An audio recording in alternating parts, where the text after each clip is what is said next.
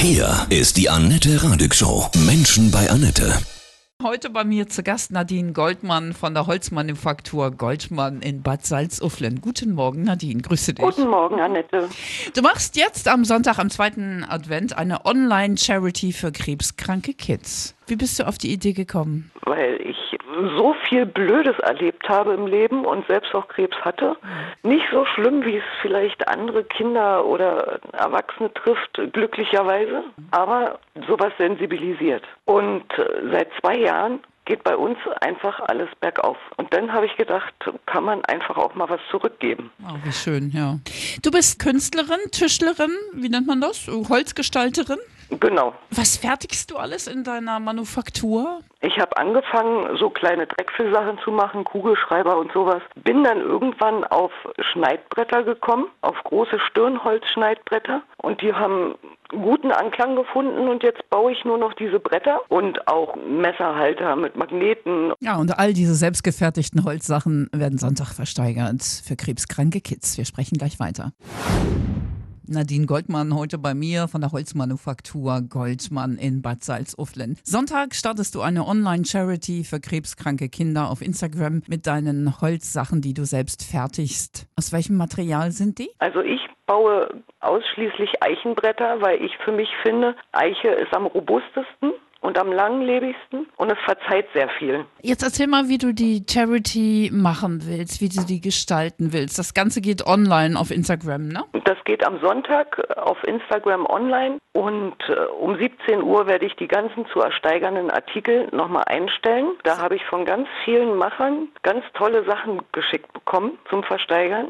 Riesengroße gedrechselte Schalen aus Wurzelholz oder Grillzangen habe ich bekommen. Ich selber habe ein Paket mit drei Schneidbrettern, einmal ein Frühstücksbrettchen-Set und einen magnetischen Messerblock mit Steakmessern reingeschmissen. Es ist von ganz vielen verschiedenen Leuten verschiedene Sachen und ich finde das so toll. Alles homemade, handmade. Das ist alles handgemacht. Toll und alles aus Holz. Genau. Sehr naja, schön. nicht nur, aber Mhm. es ist für jeden was dabei. Dann kann man es ersteigern und das ganze Geld wo- geht wohin? Das ganze Geld geht dann an die Elterninitiative für krebskranke Kinder. Das nennt sich Hand an Hand e.V. Das ist ein ganz toller Verein. Da habe ich mir was ausgesucht, was nicht so, nicht so groß ist, weil ich einfach auch mal einen kleinen Verein gezielt unterstützen wollte. Hast du ähm, die Geschichten der Kinder verfolgt? Warst du da? Hast du dich mit den Eltern verständigt? Nein, sowas äh, fällt mir sehr schwer. Also ich bin da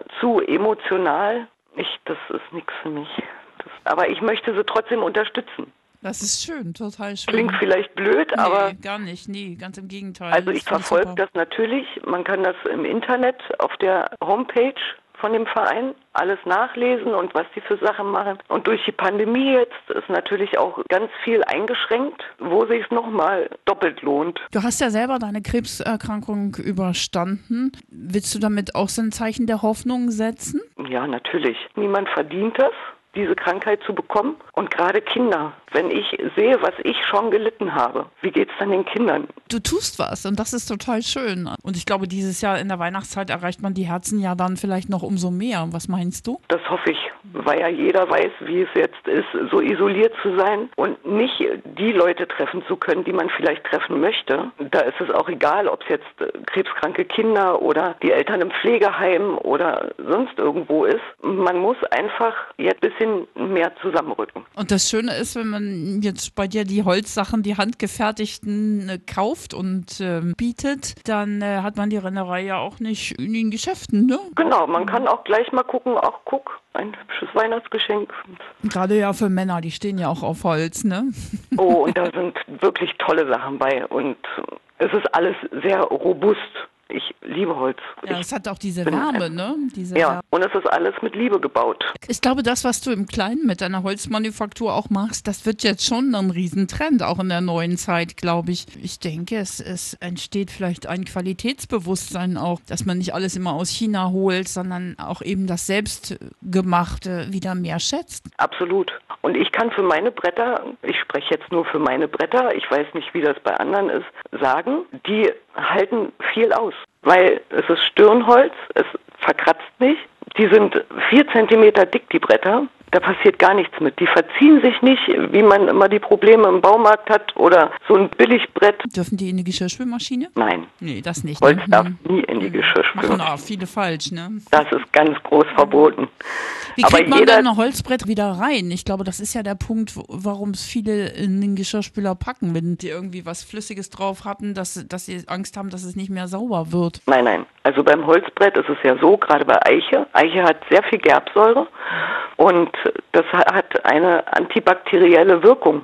Tatsächlich auch. Ah, Okay, interessant, das wusste ich Na? nicht. Hm. Ich versiegel meine Holzbretter alle mit einer Mischung aus Kokosöl und Bienenwachs. Das ist also 100% Bio. Da reicht dann wirklich nur ein nasses Tuch mit ein bisschen Spülmittel drüber wischen. Und wenn es wirklich mal nach ein bisschen Öl oder Pflege schreit, einfach Kokosöl drüber reiben und schon ist es wieder versiegelt und glatt. Was kostet so ein Brett in etwa? So mittlere Größe? Also die mittlere Größe, ich sag mal, die gehen, die meiste Größe, die gekauft wird, ist 50 mal 30. Das kostet je nach Ausführung zwischen 89 und 109 Euro. Also teurer wird's auch nicht. Es hält wirklich ewig und ich biete den Leuten auch immer an, dass ich gerne noch irgendwas reingraviere. Ich habe einen Laserbrenner und dann graviere ich Initialien oder Logos oder was auch immer rein soll, kann ich dann auch noch drauf gravieren. Sonntag auf deine Instagram-Seite, sag mal. Holzmanufaktur Goldmann.